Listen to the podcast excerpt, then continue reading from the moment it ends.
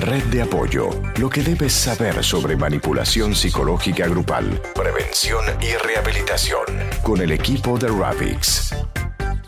Hola, buenos días, buenas tardes, buenas noches a todas las personas que nos están escuchando en este programa de la Red de Apoyo a Víctima de Sectas. Muchas gracias por estarnos acompañando, muchas gracias por enviarnos sus mensajes, por enviarnos sus testimonios. Y de un tiempo a la fecha hemos estado hablando sobre casos concretos e incluso los hemos invitado para que compartan esos casos. El día de hoy me estoy comunicando hasta Bolivia con una chica a la que llamaré Emma. Pero el decir Bolivia no significa que sea un caso exclusivo solamente de allá esto que vamos a escuchar, lo mismo puede suceder en cualquier parte del mundo, y así lo hemos visto. Emma, ella estuvo durante algunos años en una agrupación de estas que destruyen, que destruyen el entorno familiar, que destruyen la familia, que destruyen a la persona misma. A ella, en un principio, estos jóvenes, y ya eh, estaré platicando con ella, en un principio la trataron muy bien en este grupo, aunque le ocultaron información porque decían que, que era muy joven dentro de la fe para tener esa información. Poco a poco la fueron alejando de la familia, la fueron alejando de sus amigos, y eso le iba sembrando inseguridad, angustia, dolor, hasta que ya empezaron a venir los maltratos. La obligaban a vender, la incluso la llegaron a obligar a que comiera sobras. Y eso es muy, muy fuerte. Pero ¿cómo es que llega un grupo a destruir de esa forma? ¿Cómo es que te llega a alejar de todos y de todo?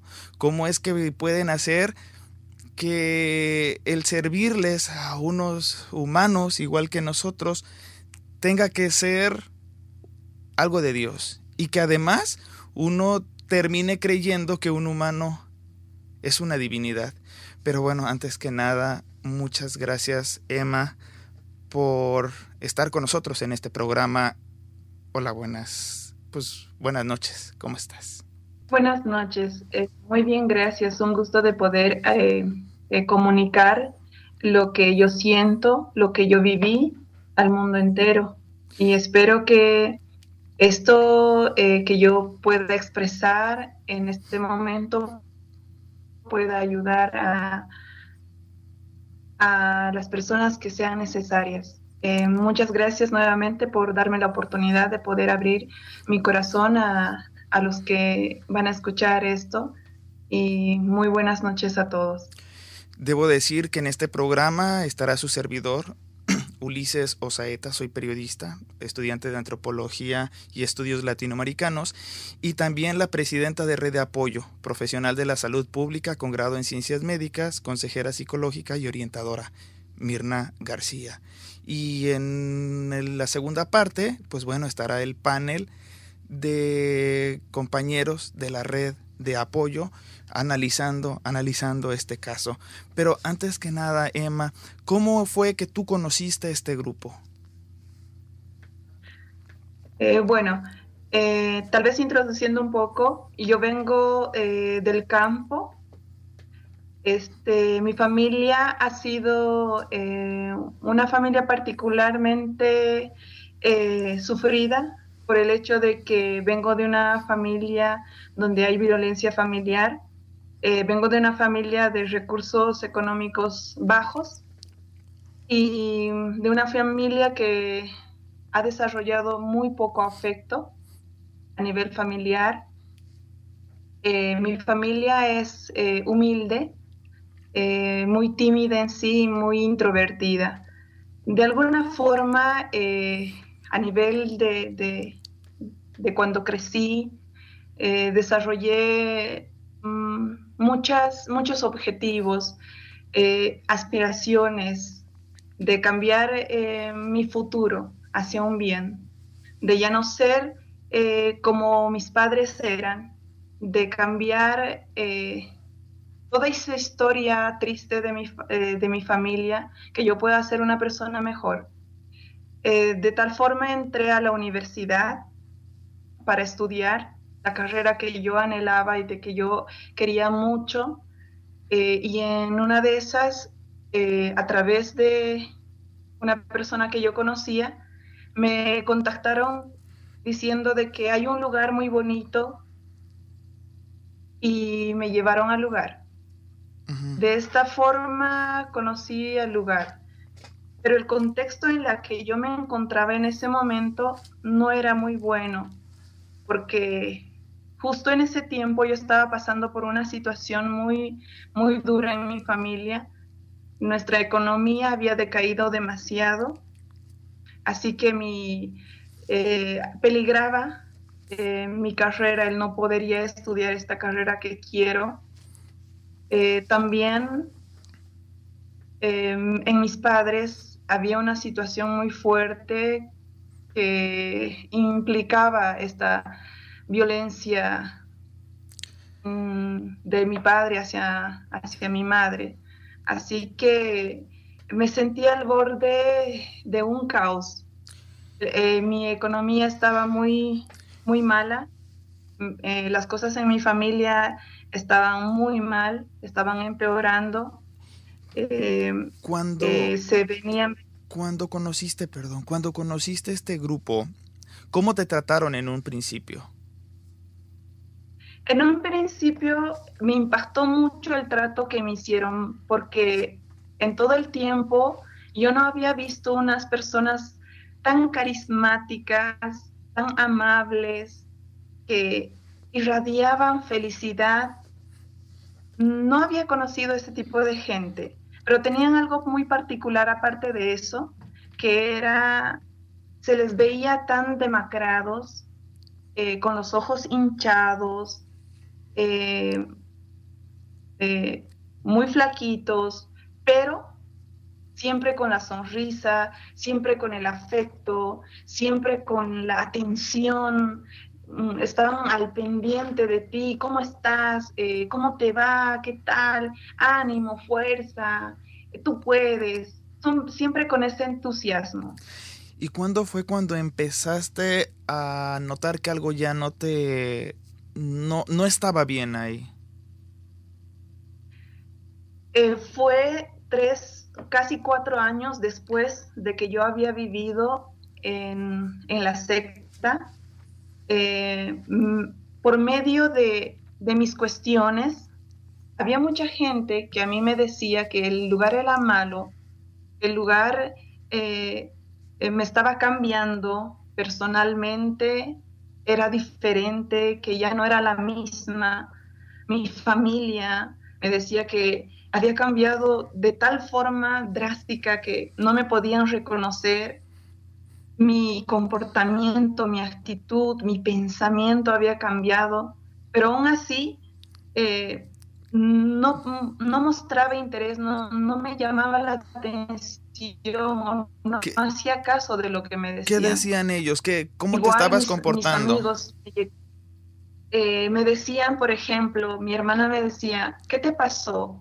Antes eras alegre, antes te gustaba bailar, antes eh, te gustaba salir, te vestías bien y ahora mírate, me decía, no sales de la casa, no te gusta ya bailar, ya no te gusta eh, vestirte bien, mira cómo te vistes, pareces un varón que no tiene, que no tiene ropa, que no te vistes eh, con ropas eh, muy eh, demacradas, muy que ya están casi al fuera para ya no usar. te oh, vistes así. Harapos. Exactamente, te vistes como, eso es lo que usó, la palabra que usó mi hermana. Dijo, tienes harapos. ¿Qué es esto? ¿Te acuerdas cómo eras antes? ¿Te acuerdas cómo bailabas? yo le decía, no, eh, pero está, está bien, es que eso, este, esas cosas lo tengo que dejar atrás porque son cosas del mundo caído. Eso pensaba yo. El, mundo, el grupo tiene tres tipos de miembros, los internos, los íntegros y los externos. Los internos son los que pasan un tiempo en la organización y los que pasan un tiempo en su casa. Los íntegros, los que están completamente dentro del grupo y los externos, pues obviamente los que viven fuera del grupo en sus casas. Tú en un principio fuiste externa, ¿verdad? Exactamente. ¿Y cómo, cómo fue que ellos te alejaron de la familia? ¿Cuáles fueron los argumentos que ellos utilizaron para alejarte? Los argumentos que ellos tienen es que, eh, tal como dice en la Biblia, en un pasaje bíblico, ellos usan un pasaje bíblico que es eh, sacrificar tu Isaac. Ajá. Tu Isaac es todo lo que tú quieres, todo lo que tú deseas. Mi Isaac de mí era eh, mi carrera. Mi Isaac era mi familia, mi madre, que en toda, en toda mi vida, desde muy niña había visto cómo había sufrido el maltrato. Y yo daba todo por mi madre, yo sentía que yo no, yo no podía sufrir más. Una madre que ha sufrido toda la vida luchando por sus hijos, luchando en contra de todo para, para sacarnos adelante, hacernos estudiar, darnos principios, darnos valor. Y me alejaron de mi madre, de mi familia, de mis hermanos. Me alejaron de mis amigos. Quería, sí, quería aprovechar algo, Adelante, presidenta. Sí, eh, Emma, em, entiendo tu dolor y, quisiera que eh, algo que no has mencionado, que es importante y que estabas hablando, que estabas comentando al principio, era tu ilusión, tu carrera, tu futuro, tus metas, tus ilusiones. ¿Qué estaba pasando? ¿La estabas consiguiendo? ¿La estabas alcanzando? No, en realidad hubo una frustración muy grande porque desde muy niña había querido estudiar la carrera que estudié y me había esforzado y había ido contra todo para estudiar esa carrera. Eh, me, me acuerdo que una vez me sentí muy frustrada porque yo en las clases me dormía no prestaba atención porque dormía tres horas, dos horas todos los días. Máximo podía dormir solamente cinco horas, pero como estaba estudiando, dormía menos tiempo, así que eh, me sacrificaba para estudiar, para mis exámenes, para hacer los trabajos. Así que eh, mm, de todo ese sacrificio no servía porque me dormía en las clases, tenía mucho sueño me pinchaba con el bolígrafo en las manos, en, las rodillas para no dormirme, pero aún así lograba vencerme el sueño y me dormía.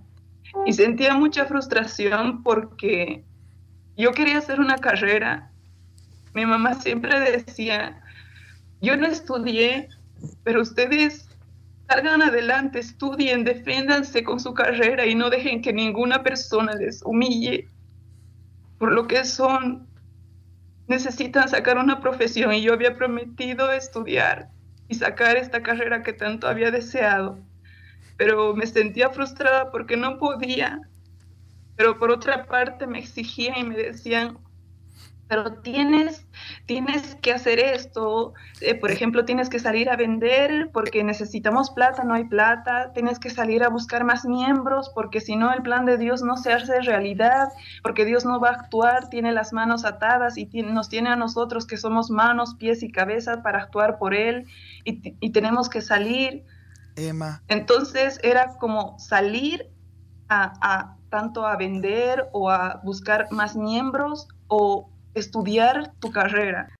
Porque cuando yo estaba antes, cuando no conocía el grupo, yo estudiaba y entendía y me emocionaba con las materias. Eh, al día siguiente estaba, sí, hay que hacer esta tarea y, esto, y me iba bien en las materias. Sacaba buenas notas antes. Pero después sacaba buenas notas, pero después eh, reprobaba. En las materias que aprobaban eran dos, máximo tres. ¿Por qué? Porque siempre me dormía. No alcanzaba a hacer los trabajos porque en vez de hacer trabajos tenía que ir a vender productos o si no tenía que ir a buscar otros miembros que sean parte de ese lugar. Esa era la meta. Porque ellos decían, no importa lo intelectual, lo que importa es lo espiritual. Lo que tú logres, eh, porque lo material se va cuando mueras y, todo lo que logres en, en sacrificio en el nombre de Dios no se va a ir. Así que tienes que priorizar las cosas, me decían. Entonces lo primordial eran las actividades del lugar. Sí, sí. Dejó de ser la prioridad, tu vida, tus ilusiones, tus metas, todo lo que tú soñabas para convertirse en la meta ilusiones del grupo. Sí, exactamente, así fue. Y entonces empezaste a tener malas notas.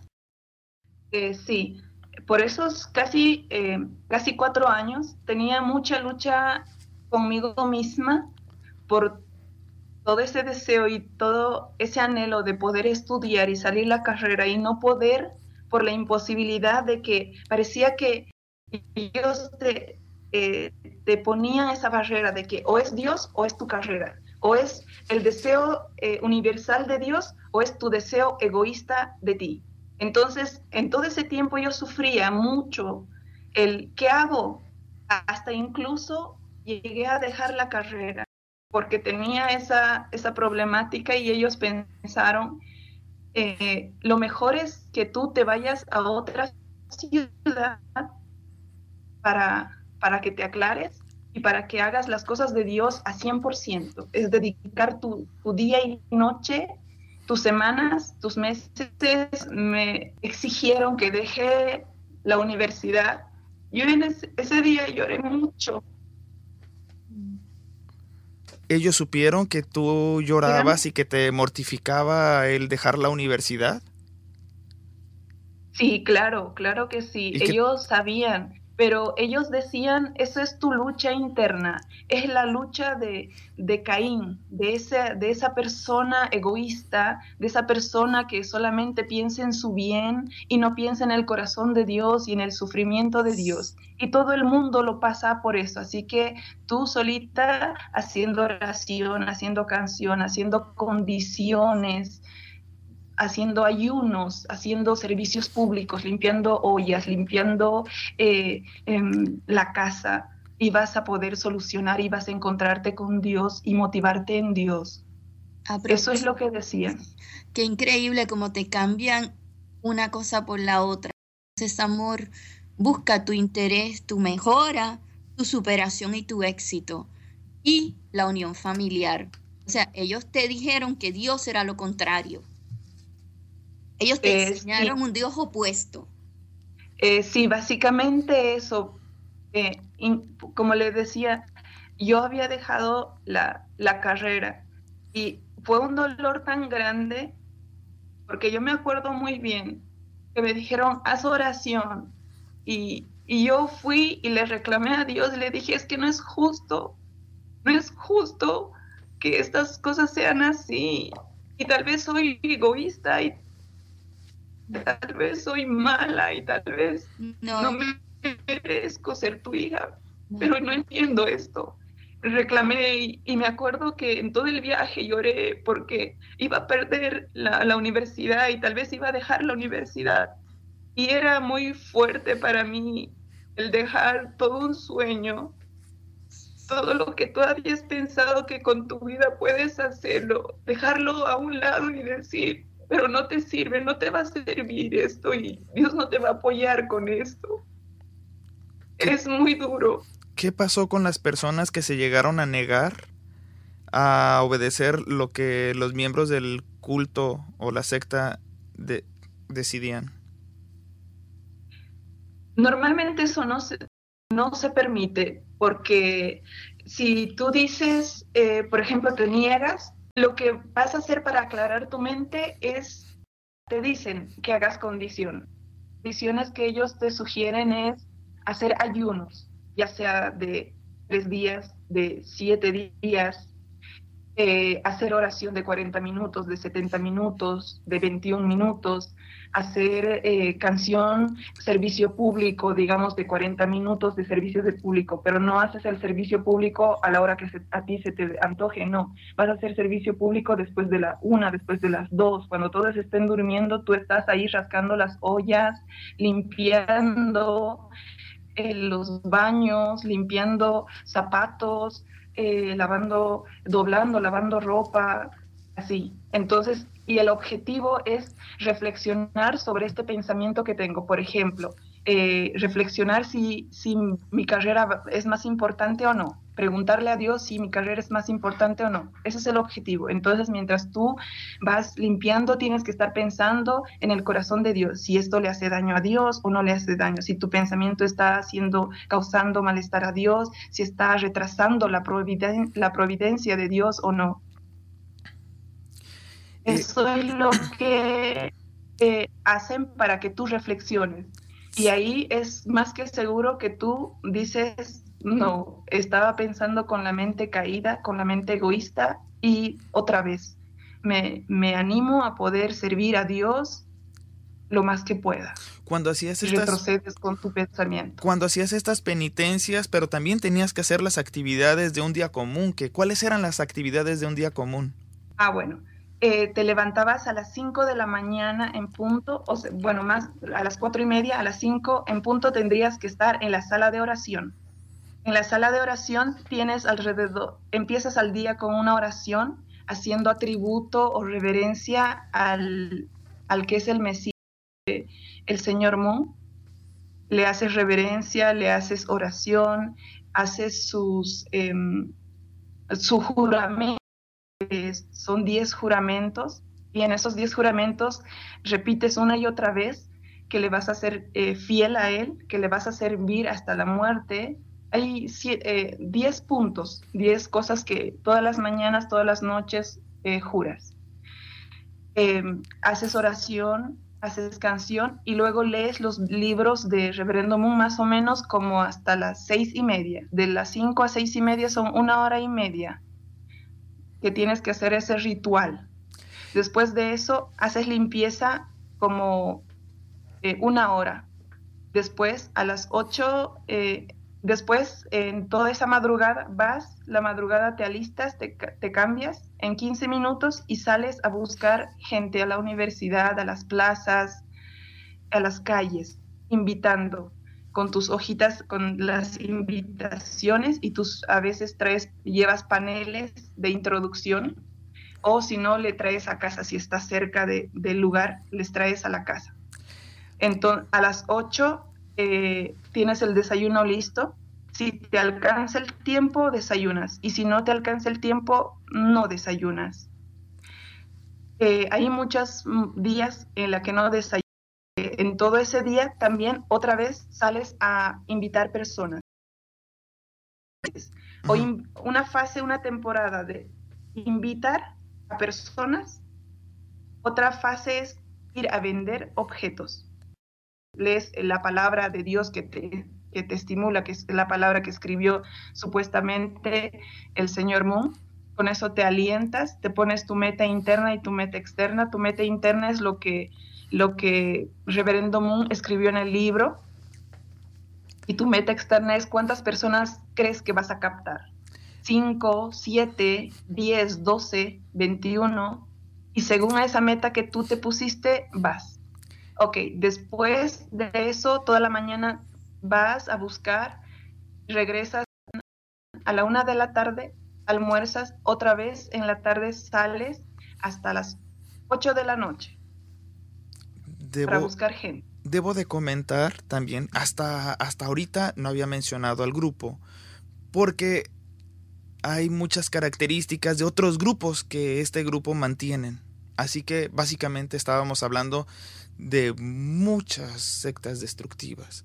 Pero evidentemente, efectivamente, estamos hablando de lo que se conoce como la Iglesia de la Unificación, los Munis, porque el líder, que además se autoproclama como, como un tipo de Jesucristo, un tipo de Mesías, así se llama, bueno, Moon, Reverendo Moon, les llaman los Munis, también tienen el nombre de Federación de Familias por la Paz y la Unificación del Mundo, también tienen el nombre de Federación de Jóvenes y, tienen muchísimos nombres. Para poder captar, y eso ya lo estaremos explicando más adelante, a distintos tipos de personas. Eh, también a través de ti entró un amigo tuyo que tú apreciabas bastante. Esa parte también te dolió mucho, ¿no? ¿Por qué? Porque qué fue la parte que, ¿cómo lo veías a él para que tú sintieras un dolor por él? Bueno, al estar ahí adentro, eh, tú conoces eh, mucha gente. ¿Cómo son captadas? Son con mentiras. ¿Cómo entran al lugar? Por ejemplo, hay personas que entran y dicen, estoy yendo a un internado, pero el internado es ese lugar y dejas la universidad y estás ahí y le mientes a tu familia, no estás en ningún internado o no estás en un lugar de capacitación de tu carrera, estás en ese lugar vendiendo cosas, eh, invitando a gente a que entre a este lugar. Un, momento, ahora, perdóname, Emma, quiero que aclares algo también, ahora que estás explicando todo eso, solamente un detallito. Eh, mucha gente se va a preguntar, ¿por qué y cómo una persona que ve, porque una persona que ve todo esto va a salir corriendo? ¿Por qué? Yo quisiera que tú explicaras por qué tú no saliste y nadie sale corriendo, por qué es que la gente se queda mientras estás explicando todo lo demás. ¿Por qué no escapan del grupo? Bueno, eh, es porque ejercen una presión en ti, una cierta culpa en ti, pero esa culpa es como que te destroza el alma y te destroza. Por ejemplo, a mí qué me decían? A mí me decían, si tú sales, ¿sabes lo que va a pasar con tu familia? ¿Sabes que a dónde va a ir cuando muera tu mamá, que tanto quieres? Va a ir al infierno, no va a ir al paraíso, porque tú estás fallando Tú estás fallando con la providencia de Dios. Dios a través del Mesías que ha venido quiere llevar a toda tu familia hacia Él. Pero si tú no estás, si tú fallas, te alejas de este lugar, tu familia va a ser, va a ir al infierno. Tu mamá que tanto quieres. Sí. Yo sentía mucho, pero mucho eh, el que mi mamá pueda ir al infierno. Yo decía, mi mamá ya sufrió tanto en la vida, tantos golpes, tantos maltratos, ya no quiero más. Y es por ella que, que yo me voy a esforzar, es por, ella, es por ella que yo voy a ayunar, es por ella que yo me voy a negar y voy a hacer que ella vaya al paraíso porque ella no merece más sufrimiento, porque mi mamá sufrió mucho. Claro. Te agarraron por el sentimiento. Yo pensaba así, sí. Y me acuerdo que una de esas, cuando yo decía, me voy a, voy a salir, voy a terminar la carrera, porque no puedo, porque están viendo de que me estoy aplazando mucho y, no avanzo. Y, y, mi, y mi familia va a preguntar, ¿cuándo vas a salir? ¿Cuándo vas a salir? Porque mi familia no sabía mucho del lugar, no sabía que había dejado de estudiar eh, eh, yo, yo les dije, quiero salir y terminar y luego regreso. Después de terminar mi carrera, luego regreso. Pero ellos me dijeron, ¿saben qué? Me dijo mi figura central, he soñado de que si tú, que tú salías y cuando saliste, Satanás te tomó y que todos tus espíritus que te protegían, que te guiaban por estar al lado del Mesías, se iban y estabas sola eso me dijo. En cuanto me dijo eso, yo me eché a llorar y dije, ahora estoy sola por decidir terminar mi carrera. Yo no dije que me voy a salir del lugar. Yo voy a seguir viniendo, seguir ayudando, seguir saliendo a vender, saliendo a, a encontrar gente. Pero, ¿por qué esto tiene que ser así? Eso pensaba. Entonces, creo que la presión emocional, la presión de culpabilidad de dejarle a Dios votado y es muy fuerte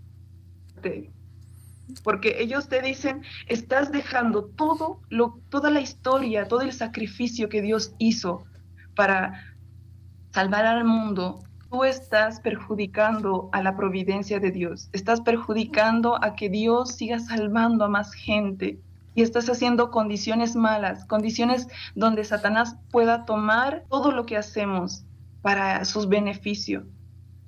¿Quieres ser esta persona ¿Quieres ser esta persona que eh, defraudó a Dios? Eso me decían. Emma, hay una parte donde te los hacían, no a ti, sino a todos. El, este grupo es liderado por un coreano y usualmente consideran a los de su país y a los japoneses como personas bendecidas, incluso sobre ustedes sobre los latinos.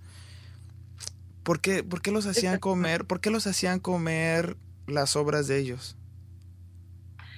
Eh, como Japón está en el, en el, en el oriente, decían que eh, Japón era como lo femenino de Dios. Lo masculino de Dios está en Corea y lo femenino de Dios está en Japón.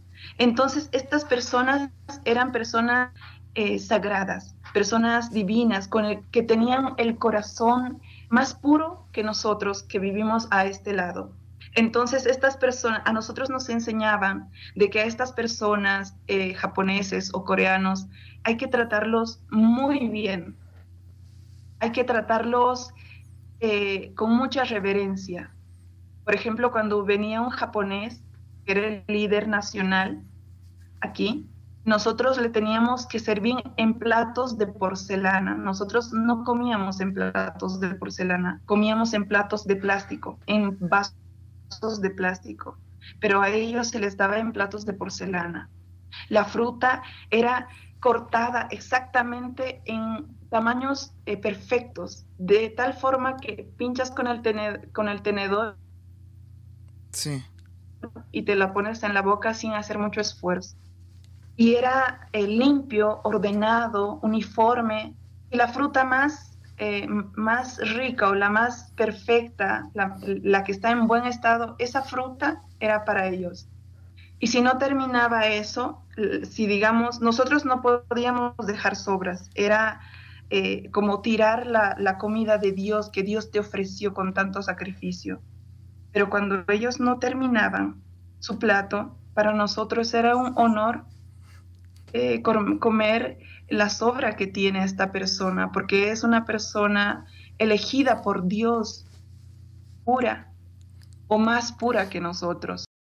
Porque incluso lo que ellos comen es es súper rico. ¿Por qué? Porque nosotros comemos fruta que está en mal estado.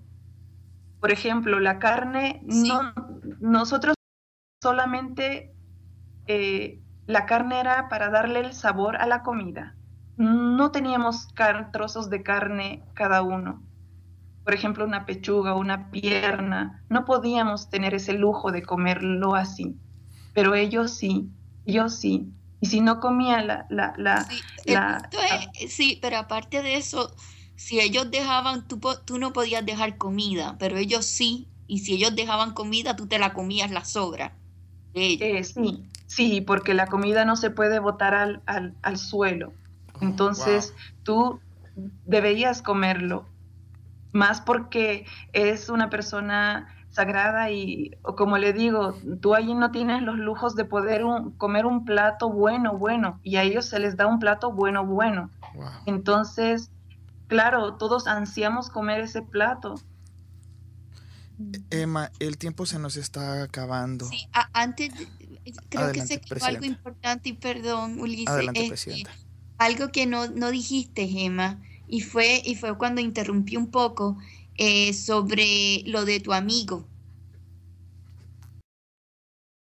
Me dolía mucho porque una persona que viene del campo, que sufre, que lucha por hacer una carrera, que no tiene esos lujos de poder eh, de tener todo lo que otras personas tal vez tienen, se aprovechen de esta manera, me, dolía mucho. Así que una vez lo encontré y, dije, no puedo dejar, no puedo hacer la vista gorda de que solo me importo yo y, no hacer nada por esta persona. Así que eh, hablé con esta persona, hablé con la ayuda, eh, red de apoyo me ayudó mucho muchas cosas. Yo consulté y me, aconsejó cómo le podía hablar, qué le podía decir, cómo, cómo era, me orientó. Así que con esa eh, orientación y con todo lo que había estudiado de las sectas, me animé y le conté, le conté eh, lo que yo había vivido, lo que él no había visto en el lugar de que y lo que yo sí vi. Eh, le conté, fue una situación muy muy dura porque había mucha negación, mucha resistencia en creer, en confiar, porque a nosotros se nos entrena a no confiar a la gente de afuera. La gente de afuera son la gente que no comparte tu ideología. Entonces, era muy duro, pero con la, con la ayuda de Red de pero era una tarea un tanto porque parece que adentro te hipnotizan, te, te vendan los ojos, cosas lógicas que uno puede decir, pero ¿por qué aguantaste esto? ¿Por qué hiciste esto? ¿Acaso no lo podías ver? ¿Acaso no lo podías notar? Esas cosas no son obvias para las personas que están ahí adentro. Esas, esas personas no ven lo que tal vez las otras personas pueden distinguir, pero... La, la, atendí a ella, lo que hice fue que le di orientación a ella, obviamente, para ella restablecer. Empezamos nosotros con nuestra ayuda, obviamente, para desprogramarla. Gracias a Dios, dejar, ella está comenzando tu carrera, ¿no, Emma? Sí estás haciéndolo bien ahora, ahora estás recuperando lo que aparentemente perdiste por estos años, pero has tenido un aprendizaje tremendo. Eh, ella me se, me se, comunica conmigo porque está muy preocupada por su amigo. Este, entonces, una vez ella ya está restaurada, lo que hago es que la ayudo, la entreno para que sepa cómo ayudar a su amigo para poderlos sacar y una vez el muchacho está preparado, entonces se comunica conmigo, yo le continúo dando asesoramiento y luego podemos sacarlos y, luego pudimos trabajar con él para que entonces él continuara con la ayuda de Emma dándole apoyo, ella continuó dándole apoyo y hoy día el muchacho está restaurado y feliz y muy agradecido y está haciendo su carrera, está terminándola. ¿Cuál es la carrera que él tenía, Emma? ¿Él estaba continuando? Ingeniería electromecánica. ¿Y cuándo es que él ahora? Ingeniería electrónica. Sí, electrónica, y ya le está por terminar, ¿no? Exactamente. Sí, y lo iban a casar. Le iban a ah. destruir la vida, o sea, lo iban, lo estaban, ajá, sí, Emma, ¿puedes hablar un poco de eso? Lo que iban a hacer con su vida. Bueno, yo, eh, eh, me enteré de que él eh, estaba a punto de casarse. Eso me alertó mucho porque de hecho yo había visto en, el, en los años que he estado como miembro eh, interno ahí, vi a muchas parejas que, no, que ya estaban casadas y que no se querían y que no, se, se conocen. Que quede claro que ahí casan a las personas sin conocerse. O sea, no es que se enamoren ni nada, es que no se conocen y los enlistan y los casan. Y por eso, eso perdóname, Emma, había que aclararlo. Porque no se quieren, pero es porque no se conocen, no se enamoran, los casan, los obligan a casarse. Incluso voy a... Y a este muchacho lo iban a obligar a casarse. En el siguiente corte voy a estar platicando de cuáles son las dinámicas, cómo es que los casan. Sí. Entonces, claro, Emma estaba preocupada por esto y entonces es que, perdona, Emma, tenía que hacer esa aclaración. Sí, Exactamente. En realidad eligen una, una persona eh, más de alto rango que, que, tú, tiene la potestad de poder casarte con la persona que cree que debes casarte. Entonces, tú no sabes con quién te vas a casar, solamente te hacen que tú aceptes ciegamente por Dios, porque si no aceptas, lastimas el corazón de Dios. Entonces es una presión que te ponen. Eh, y pues te casan con la persona que ellos eligen. Entonces yo había visto a muchas parejas que no querían a sus parejas, que incluso me lo dijeron, incluso me lo dijeron, no querían a sus parejas y luchaban porque no soportaban a sus parejas, o eran menores de edad, o eran mayores, o no, no les gustaba sus parejas, pero luchaban contra, contra ellos mismos para amar a estas parejas, porque si no amaban también te reprendían eh, moralmente, porque te decían, eres Caín, no puedes amar a una persona, eres lo peor. Entonces, bueno, eh, esta persona, eh, este chico, eh, iba a casarse. Entonces yo me alerté porque dije, no puede casarse con una persona que no quiere, que ni siquiera conoce, que ni siquiera habló o, tuvo relaciones eh, de diálogo con esta persona. Entonces eh, yo estaba segura de que no sentía nada por esta persona porque apenas sí la conocía. Entonces hablé sobre ese aspecto al principio le aseguró de que la iba a amar, de que todo se puede, de que por Dios, en nombre de Dios, para la restauración de la providencia de Dios, iba a estar bien, no sé qué. Pero ya después, eh, con las guías que, que, tuve, con la asesoración que tuve, pues él logró eh, eh, aceptar esta situación, él logró aceptar de que a uno no se le puede obligar casarse con alguien que no conoce, que no quiere, que no, que no sabe quién es, claro. que no ama principalmente. Emma, muchísimas gracias por haber compartido tu testimonio. Muchas gracias también por haberte puesto en contacto con la red de apoyo. Tenemos que irnos ahora con el panel de los compañeros de la red de apoyo para que demos nuestros puntos de vista. y no cuelgues, voy a mandar un corte Presidenta Mirna, ah, un comentario previo antes de ir con el panel. Em, todo, muchas gracias Emma por toda tu participación. Eh, hay varios detalles, yo sé que no todo lo pudiste eh, explicar, es que es muy extenso, muy extenso. muchas las razones, es imposible, pero muchísimas gracias. Un abrazo Emma, no nos cuelgues, mandamos este corte y regresamos con el panel de especialistas. Contáctanos en Facebook, Víctimas Sectas, o en nuestro buzón de Skype, Víctimas de Sectas. Síguenos en Twitter, Red Apoyo VS. Bueno, señoras, señores, regresamos. Tenemos un teléfono 908-379-8081, víctimasectas.com o en Facebook, facebook.com, diagonal, víctima sectas. Y la historia que escuchamos de Emma. Es una historia dura, una historia triste y justamente en esta parte es donde voy a presentar al, bueno, a los que conforman la red de apoyo de este grupo que le da apoyo a las víctimas que han pertenecido a cultos destructivos, sectas destructivas o a los familiares para que ayuden a salir a sus seres queridos. En este programa tengo a Mirna García, ella es la presidenta de la Red de Apoyo Profesional de la Salud Pública con grado en Ciencias Médicas, consejera psicológica y orientadora. También se encuentra Verónica Mendoza Cox, ella es licenciada en Ciencias de la Comunicación con especialización en Comunicación Organizacional y Gladys González, licenciada en Trabajo Social con Consejería y Psicoterapia en Miami, Florida, y por supuesto su servidor, Ulises Osaeta, periodista y estudiante de Antropología Social y Estudios Latinoamericanos.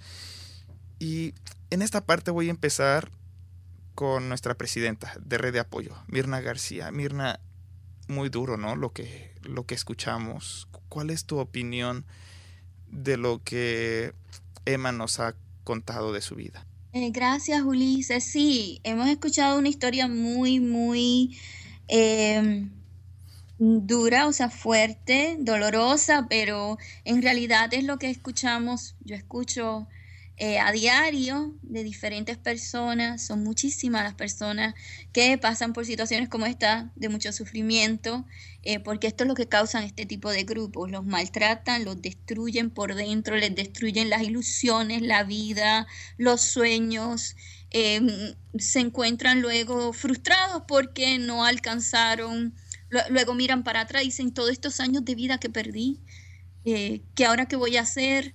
Eh, y ahora cómo lo reconstruyo todo, ahora es muy tarde, se ponen siempre a reflexionar sobre esto, pero siempre eh, la realidad es que nunca es tarde para, para comenzar. Y si te han destruido pues ilusiones de vida, siempre se puede terminar los estudios, siempre se puede eh, alcanzar y ¿cómo alcanzar los las metas mm, con respecto a una carrera. Nunca, nunca, nunca, nunca piensen que no se puede. Siempre hay que mirar hacia adelante, siempre hay que mirar porque siempre se puede. Y lo vamos a lograr. Y para eso esta red de apoyo, para darles la mano para que lo logremos juntos. Porque no está solo, estamos todos unidos.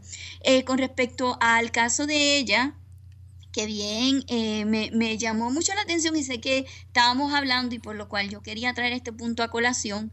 Em, nos llama mucho la atención cómo logran ella entre, cómo logran mantenerla dentro. Y fíjate que ella menciona algo muy importante que mencionó al principio, fue el sentimiento de culpa que le inducían a través de la idea esta de sacrificar, ofrecerse ellos mismos en total sacrificio, eh, en forma, y todo aquello que ellos identificaran como como, como algo que añoraban, un sueño, una ilusión, alguien a quien amaba, eso lo tenían que identificar como eh, la prenda que tenían que sacrificar, lo tenían que identificar como su Isaac. Isaac, el hijo de Abraham, al cual Abraham tuvo que, iba, tenía que matar para demostrar su amor a Dios. Y con esa idea, los hacen sentir que ellos tienen que eliminar todo aquello que ellos aman o todo aquello que, con lo cual ellos sueñan en la vida, lo tienen que sacrificar, destruir, porque esa, eh, esa va a ser la prueba del amor a Dios. Tu experiencia tratando a personas afectadas, eh, estabas mencionando que eso era una prueba dentro de este grupo que has observado, es una prueba de lealtad, ¿no? Para confirmar, uh, es, ¿no? Para confirmar, ah, es, es, importante pasar a personas. Tenemos una, una serie de problemas en el audio. Sí, sí. Vamos a, vamos a dejarle aquí una pausa, Gladys. Voy con Verónica mientras eh, trataremos de corregir este pequeño desperfecto y regresamos contigo, ¿te parece? Vamos a ver si mientras Verónica escuchaste la el testimonio de Emma. Sí, miren, eh, buenas noches a todos. Eh, realmente eh, cuando uno, después de escuchar algo tan desgarrador, tan duro, a mí me, me, viene a la mente la, la falta de concientización que existe en la sociedad. Hablamos de las sectas y así las, las, contemplo, las veo como siglo XXI. No hay manera de escapar, es un sometimiento total y cuando yo escuchaba a Emma hablar, veía esto. Esclavos perfectos, sin pensar, sin cuestionar, eh, en contra de su salud, en contra de ellos mismos, em, llevados al extremo ¿no? de, la, de la autoestima en el piso, de, la, culpa, una culpa de, querer reparar, restaurar, el llegar a darle crédito a cosas como si yo vendo un llavero, ese llavero va a volver a esa familia eh, propensa a llegar a, tener espiritualidad o el objeto va a ser una forma de restaurar el alma del que lo traiga cargando. O sea, este tipo de cosas que parecen como hasta fetichismo, ¿no? Le dan crédito. Entonces es una manera perfecta de ir anulando a las personas. Eh, algo que me impactó de sobremanera también fue esto de los matrimonios, no por la línea de que fueran escogidos solamente, porque sabemos que mucho, mucho de veces escoger a las parejas es hasta cultural y ancestral y en muchísimas este, culturas se, se, veía como algo correcto, ¿no? El que tú, bueno, tú no decides con quién casarte, te escojo al esposo, o a la esposa porque así nos conviene y sin que tú lo conozcas se vuelven marido y mujer. Eso podría ser de cierta manera, pues sí, obviamente estás hablando de algo anacrónico, de algo este, tirado de los pelos, pero finalmente dentro de la locura, no algo que no pudiera ser socialmente aceptado porque en su tiempo lo fue. El problema no es eso, es, el problema es cuando uno analiza de qué manera el matrimonio es una manera de manipular dentro de esta secta destructiva. Fue algo que no mencionó Emma, pero que conocemos, porque anteriormente ella lo platicó, no sale dentro de la entrevista, pero sí me gustaría mencionarlo porque es, es verdaderamente monstruoso lo que hacen, ¿no? Eh, el, ejercicio de decir, te escojo a la pareja con, con la idea de que uno de los dos tiene una altura espiritual más grande, de tal manera que aquel que es el Caín, que así es como lo mencionaba ella, no tiene todavía la altura espiritual como para poder estar al nivel de la pareja, tiene que esforzarse para poder llegar al nivel de la, del que es su esposo, ¿no? Para poder tener, mm. eh, ya, eh, llevar a, el sacra, el, a fin, ¿cómo se dice? La unión conyugal. La unión conyugal físicamente hablando, de ser hombre y déjame, marido. Déjame explicarlo, sí, Verónica, un poquito, porque eh, eso fue algo que nosotros hablamos, sí. En el caso de las mujeres, yo le pregunté a ella, eh, ¿qué es? O sea, ¿cómo es que las muchachas se casan? Entonces la escogen a ella, eh, a las muchachas, pues ellas no necesariamente, ellas tienen que subir, para tú subir de grado tú tienes que ser un Abel. Ellos siempre están con la historia de Caín y Abel, Caín y Abel todo el tiempo. De hecho, eh, eh, utilizan, si ven, cómo, cómo, utilizan los pasajes de la Biblia para manipularlo. Bueno, en el caso, vamos de, de la pareja, pues la, está Caín, el que comete el pecado, y está Abel, el que es más santo y cerca de Dios. Ellas dicen que Caín es el que no escuchó a Dios y que Abel era el que sí escuchaba a Dios. Entonces, todos los que entran son Caín. Le dicen que todos son bebés y que todos son Caínes caídos, pero de los más bajos. Pero entonces, una Caín que está tratando de restituirse es la que se puede casar, la que está preparada para casarse. Entonces, ¿quién escoge para casarlo? Es un Abel que es un líder que está por encima de ellos. Todos los demás son Caín. Cuando los casan, por lo general el hombre pues está más o menos a un nivel, pero la mujer está todavía tratando de subir de nivel. Y ella es una Caín eh, caída. Entonces, el que decide cuándo van a tener relaciones es el Abel líder de ellos dos. O sea, es que los casan, no se conocen, no están enamorados, pero los casan. Imagínate que te casaran con una persona de la cual no estás enamorada, una persona que apenas conoces, puede ser que haya sido una amiga tuya de lejos, que no te gusta, porque no, no estás enamorada, pueda que te, si te gusta, tienes suerte, pero si no le gusta, uno de los dos no le gusta, tiene un problema. Pero imagínate, en el caso de un hombre y una mujer, que los ponen a vivir juntos día tras día, que les dicen cuándo van a tener relaciones, no es el mismo día de la noche de bodas. Es cuando se lo diga el Abel y le dé la instrucción. Entonces, ¿van a estar durmiendo juntos? ¿Van a estar viviendo en una casa juntos? ¿Qué tú crees que va a pasar con el hombre? Que va a estar con una mujer al lado que se va a acostar con ella y no puede tener relaciones. No puede tener relaciones hasta que ella no suba de nivel porque ella es una Caín caída. Entonces, ella tiene que superarse, o sea, como Caín y, y, para poder ser un Abel. Entonces, ¿quién determina que ella sube? El Abel, que es el líder de ellos dos. ¿Y tú crees que el hombre, el esposo, no le va a estar metiendo presión a ella para que caramba suba de nivel? ¿Qué tiene entonces que va a pasar? Pues exactamente eso es a lo, que más impresión causa, ¿no? El, estrés, el, auto, la autoflagelación que esta persona se hace, el, estarse culpando por no cumplir con a lo mejor las metas, el no ser lo suficientemente digna a los ojos de Dios como para poder. ¿Qué tendría que remontar esta mujer? El hombre la va a estar acusando. Así es, de que el ella no es. la va a estar acusando porque tú no eres mejor. Y la va a estar acusando el líder. Los dos la van a estar Entonces imagínate la presión del líder. Coacción. La, la, la, la, coerción de la pareja y el daño que ella a sí misma se va a estar haciendo. Antes no, o sea, esto es el problema más yo le vi un problema muy grave cuando, cuando Emma lo platicaba en la línea de, los matrimonios y de, estas bodas colectivas faustuosas y con tanta cosa, ¿no?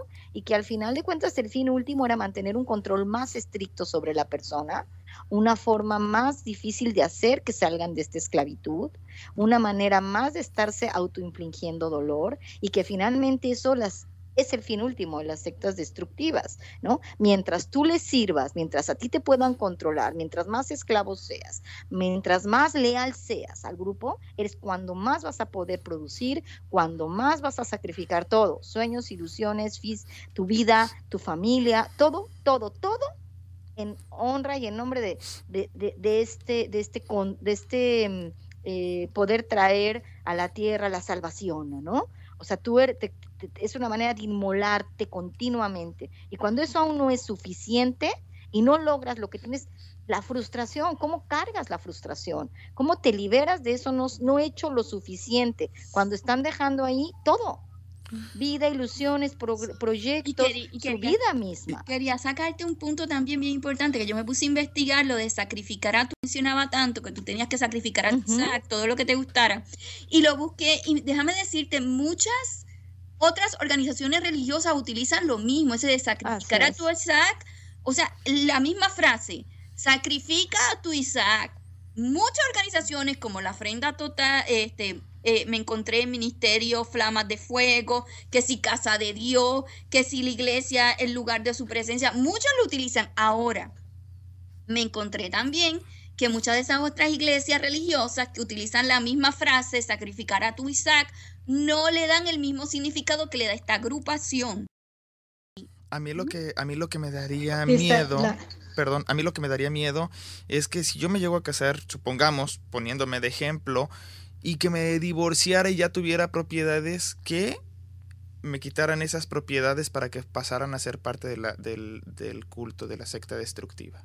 No sé si se dé, no sé si se dé pero sería, podría ser un medio para también quitarte propiedades. ¿Alguien iba a participar? Gladys, ¿eras tú? Adelante, Gladys. Es profundamente una presión bastante emocional y ah, como eh, la palabra lealtad es, es, es, algo que, que, definitivamente es importante en, en las sectas porque como habían hablado anteriores, para ah, confirmar que una persona está totalmente programada. Y estando programado, pues entonces pueden ir a otros niveles como casar la persona y aceptar que, van a hacer la decisión de poner parejas juntas que no se conocen.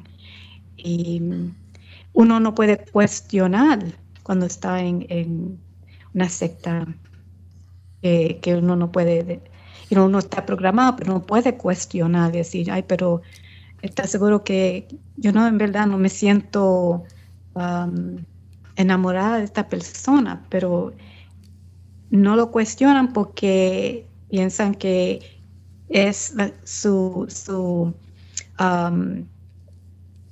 su destino de estar con esta persona y van a tener una familia perfecta. Sí, eh, con respecto también a lo que a lo que se, se ha estado mencionando, eh, en realidad lo que más sacan de estas personas que entran en los MUNI, sino, o sea, lo que hemos visto es que sacan sobre todo eh, prácticamente es la producción laboral lo que obtienen. O sea, obtienen a la persona como objeto para producción, para que traiga dinero, ya sea vendiendo, ya sea limpiando, ya sea con obras, o sea, trabajos, es, trabajo y dinero lo que obtienen de la persona. Por eso es que lo, la, el objetivo es la población en una edad productiva laboral y solteros para poderlos casar.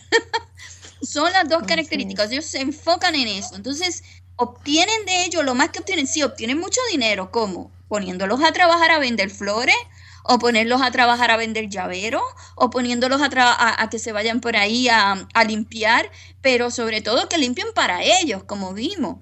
Porque ahí se da un racismo, no tan solo racismo, una discriminación tremenda, donde humillan a los, a los que reclutan, para que entonces les sirvan a estos, a los líderes que vienen de Corea y de Japón. Eso es racismo. Eso es discriminación, eso es humillaciones. Lo que ellos sufrían era una humillación horrible. O sea, lo que tú comerte las obras del otro, porque es que son sagradas. Las obras de comida de una persona, se comerte la saliva de otra persona que ni conoce, que no es ni familia. No, y aparte de todo, darle ese carácter divino.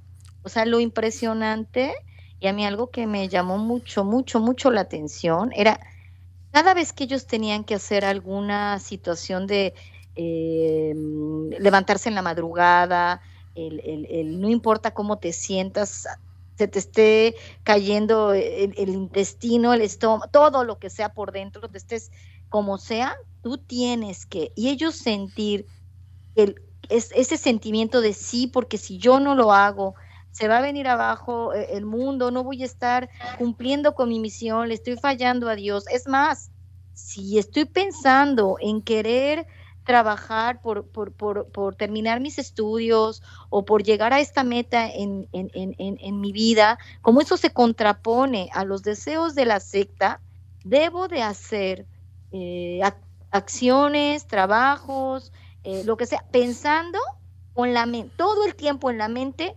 teniendo si Dios busca eso, si Dios busca eso, si eso no está pensando nada más en mí, si no será un egoísmo, que tengo que morir a mí, que tengo que morir a mí, como decían ellos, a, mi sac, ¿no? Tengo que sacarme esto porque lo que yo tengo sobre mis hombros nadie puede hacerlo. Esa, esa culpa les que lleva a actuar. egoístas. Imagínate. Le decían, tú eres egoísta porque te enfermas y piensan. Así es.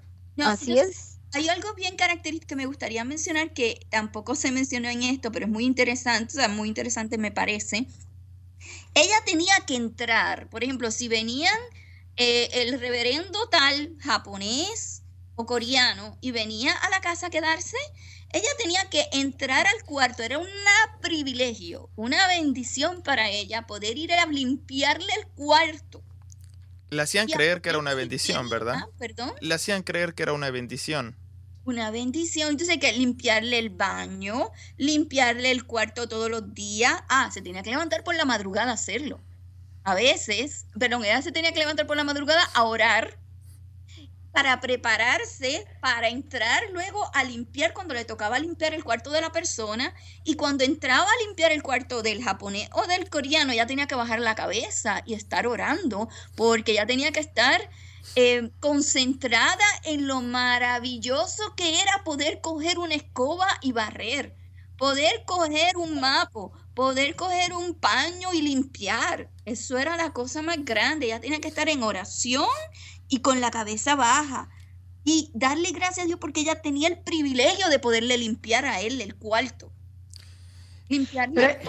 Pero, es interesante, Emina, eh, que al, principio em, de lo que de lo que ella había contado, eh, al principio ella vio la, conoció el grupo y todos la trataron, todos nos rían, se, se sonreaban, que la, atendieron con mucha uh, amor, y hay mucha atención, la trataron especial al principio, pero entonces, con poco a poco, y ella estaba estudiando, ¿no? Sí. No recuerdo. Estaba estudiando, estaba ah, también con ellos, so, no pudo poder, después de un tiempo ya no pudo concentrarse en los estudios. Y, y poquito a poco le trabajaban en la mente constantemente hasta que llegó al punto que la reprogramizaron a una nueva persona. So, la personalidad que ella tuvo antes, porque la familia identificó que su personalidad estaba cambiando. Era... Programándola, sí. Pues el tiempo se nos está acabando. A mí lo que me llama la atención y también es una de, de las características es que a final de cuentas, ¿quién es el beneficiado? A final de cuentas, el beneficiado es el líder, en este caso el reverendo Sun Yan Moon. Eh, cuando yo los conocí en las afueras de la Universidad Nacional Autónoma de México, iba caminando, los conocí, trataron de captarme, me acerqué a ellos, yo ya venía investigando cultos destructivos les acepté sus invitaciones, eh, me puse a platicar con ellos y descubrí varias cosas. Entre las cosas que descubrí es que eran dueños de periódicos, es que eran dueños de, de, bancos, eran dueños de muchas empresas, el líder sobre todo, el líder era el dueño de tantas y tantas empresas que incluso si ustedes se ponen a buscar en Google, por ejemplo, podrán encontrar mucha información al respecto de fuentes fidedignas como la BBC de Londres, tal vez, como El País de España o incluso periódicos de México, como lo puede ser La Jornada o El Universal. Pareciera ser que los líderes son los líderes son los beneficiados y la gente que lo sigue de muy buena fe no lo son. Otra cosa que también me llama mucho la atención es ese deseo de venir en nombre de Jesucristo o ser un Mesías o ser un ángel o ser un representante de algo, reencarnaciones esos detalles, cuando los escuchamos y cuando los escuchen, que se les prenda la alerta. Pero, ojo, no lo van a decir la en, el, en la primera cita. Nunca lo van a decir al principio. Siempre van a ser a posteriori. Y siempre van a usar el pretexto de que son demasiado jóvenes en la fe para poder entender que fulano de tal es el Mesías, que fulano de tal es el ángel, ¿por qué tendrían que estar escondiendo información? Cuando un grupo empieza a esconder información, ahí debe uno de prender las luces rojas, porque ahí hay algo muy peligroso. El tiempo se nos está acabando.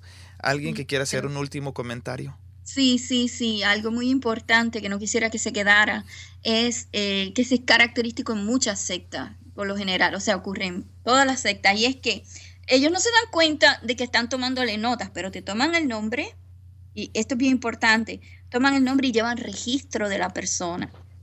¿Para qué? Para poderlos controlar y manipular. Registro de cuándo fuiste a las reuniones, qué temas hablaste, qué conoces, cuáles son tus problemas, pero no te creas que eso no se toma, o sea, se toman nota de todo eso, nombre y datos, y esos datos se pasan a los otros líderes y eso se discute entre ellos. Y después de que se discute, o sea, ellos determinan cuáles son los pasos a dar con esa persona que está, el candidato que está entrando al grupo.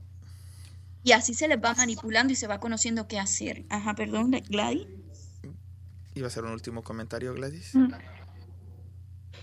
Ah, bueno, em, es impresionante lo que uh, eh, es, es, es, como una ciencia de cómo manipular a la persona y, llegar a, a, nivel que esa persona llega a ser un, un robot o un esclavo para la secta y sin reconocer que eso es lo que le están haciendo.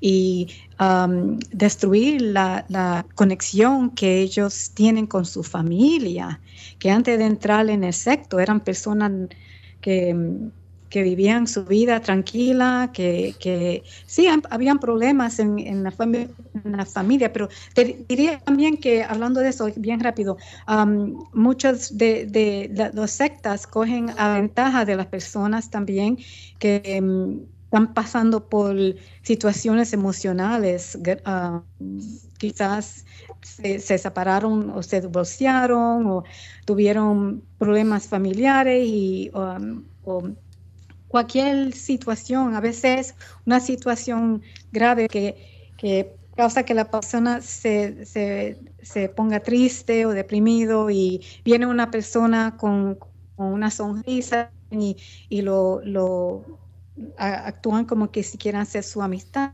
pero entonces ahí es cuando muchas personas caen en la trampa del sexo y hay que estar alerta de lo que está pasando um, en este mundo con todas estas diferentes. Adelante, Verónica. Bueno, eh, yo nada más ya para finalizar quisiera mencionar algo que a mí me, me, llamó muchísimo la atención en el caso de Emma. Ella al darse cuenta de, que había estado en esta, en esta, en esta secta destructiva, del impacto que tuvo y lo duro que fue dentro de su vida, eh, se sintió comprometida a ayudar a, un amigo suyo que estaba todavía dentro. Y no se cruzó de brazos. Ella, siendo aún tratada dentro de la red, la red dándole el apoyo a ella para ser desprogramada, al mismo tiempo la ayudó, porque ella sí quiso a ir desprogramando y sacando a su amigo. Lo maravilloso de este caso es que se logró y que en su interés por ayudar al prójimo, por extender la mano, por no permitir más sufrimiento, ella con esta buena intención, apoyada y asesorada por gente profesional, en conjunto lograron sacar a su amigo. Si todos los, las personas que tienen acceso a poder eh, readaptarse a través de la ayuda que han tenido a través de la red, tuvieran esta misma intención que Emma puso en práctica, se convertirán en extensiones de la red de apoyo y podríamos hacer juntos algo más por los demás. Eso, de eso se trata. La red trata también de que a través de ayudar a, los demás, esos mismos demás se preocupen por otros. Nosotros podemos comprometernos, ayudarnos a ir desprogramando a gente que haya estado dentro del culto al cual pertenecieron. Entonces, no lo pierdan de vista. La red también tiene esa posibilidad y si en conjunto podemos hacer más, esa es una de las grandes misiones que Red de Apoyo tiene. Eso es lo que yo quería mencionar, Ulises, y, este, y esperamos, bueno, gracias Emma por, por tu aportación. Muchas gracias Gladys González, muchísimas gracias Verónica y Presidenta Mirna. Y recuerden que tenemos una forma de cómo se pueden comunicar con nosotros a través de facebook.com diagonal víctimas sectas. Tenemos una página que se llama víctimasectas.com 909 908 379 8081 es nuestro teléfono. Por favor, comuníquense con nosotros compartan sus experiencias, sus testimonios son muy importantes. Eh, mantengamos esta, esta red de apoyo. Las personas allá afuera están sufriendo muchísimo. Las personas allá afuera se están destruyendo y están destruyendo a sus familias por culpa de grupos sin escrúpulos, que los conocemos como sectas destructivas.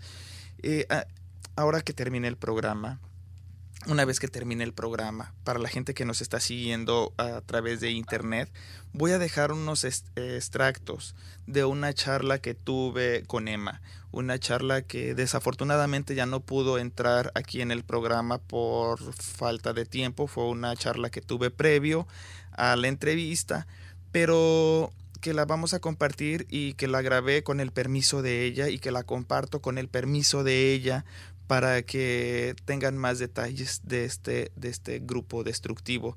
Eh, mi nombre es Ulises Osaeta, nos estamos escuchando en el siguiente programa y gracias por comunicarse con nosotros. Adiós. Red de apoyo, lo que debes saber sobre manipulación psicológica grupal, prevención y rehabilitación, con el equipo de Ravi.